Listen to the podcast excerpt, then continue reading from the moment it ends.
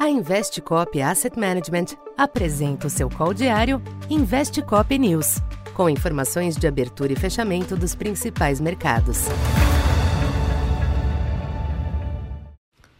Boa tarde. Eu sou o Silvio Campos Neto, economista da Tendências Consultoria, empresa parceira da Investcop.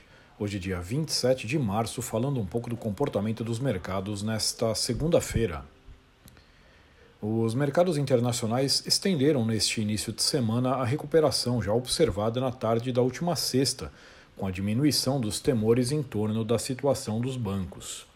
Nos Estados Unidos, a aquisição do Silicon Valley Bank por outro banco regional e a expectativa de que o governo irá expandir a linha de crédito emergencial impulsionaram os papéis do setor, ainda que os ganhos no Dow Jones e no S&P 500 tenham sido comedidos.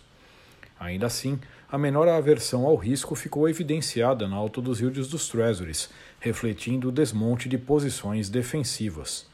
A taxa de dois anos voltou para 4%, após ter oscilado abaixo de 3,60 na manhã da última sexta.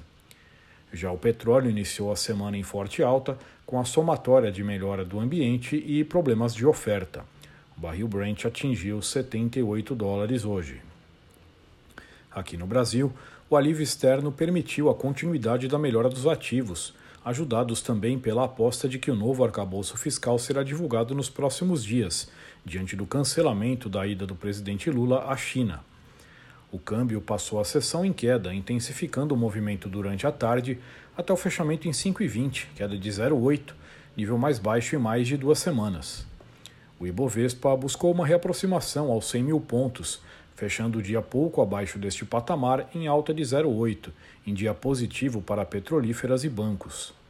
Já os DIs médios e longos cederam marginalmente, enquanto os curtos permaneceram travados à espera da data do Copom de amanhã, após nova elevação das expectativas de inflação para 2024 e 2025 na Focus.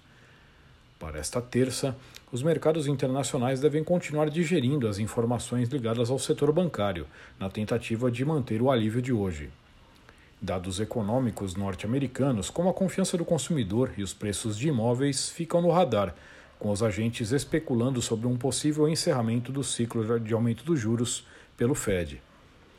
É fato que a melhora de ambiente deve recolocar o quadro inflacionário no foco, desafiando tais apostas mais otimistas. No Brasil, além de acompanhar o ambiente externo, os investidores dividem as atenções entre a ata do Copom, que pode dar maior ênfase aos riscos baixistas à inflação, e rumores sobre o arcabouço fiscal. Então por hoje é isso. Muito obrigado e até amanhã. Essa foi mais uma edição Investe Cop News.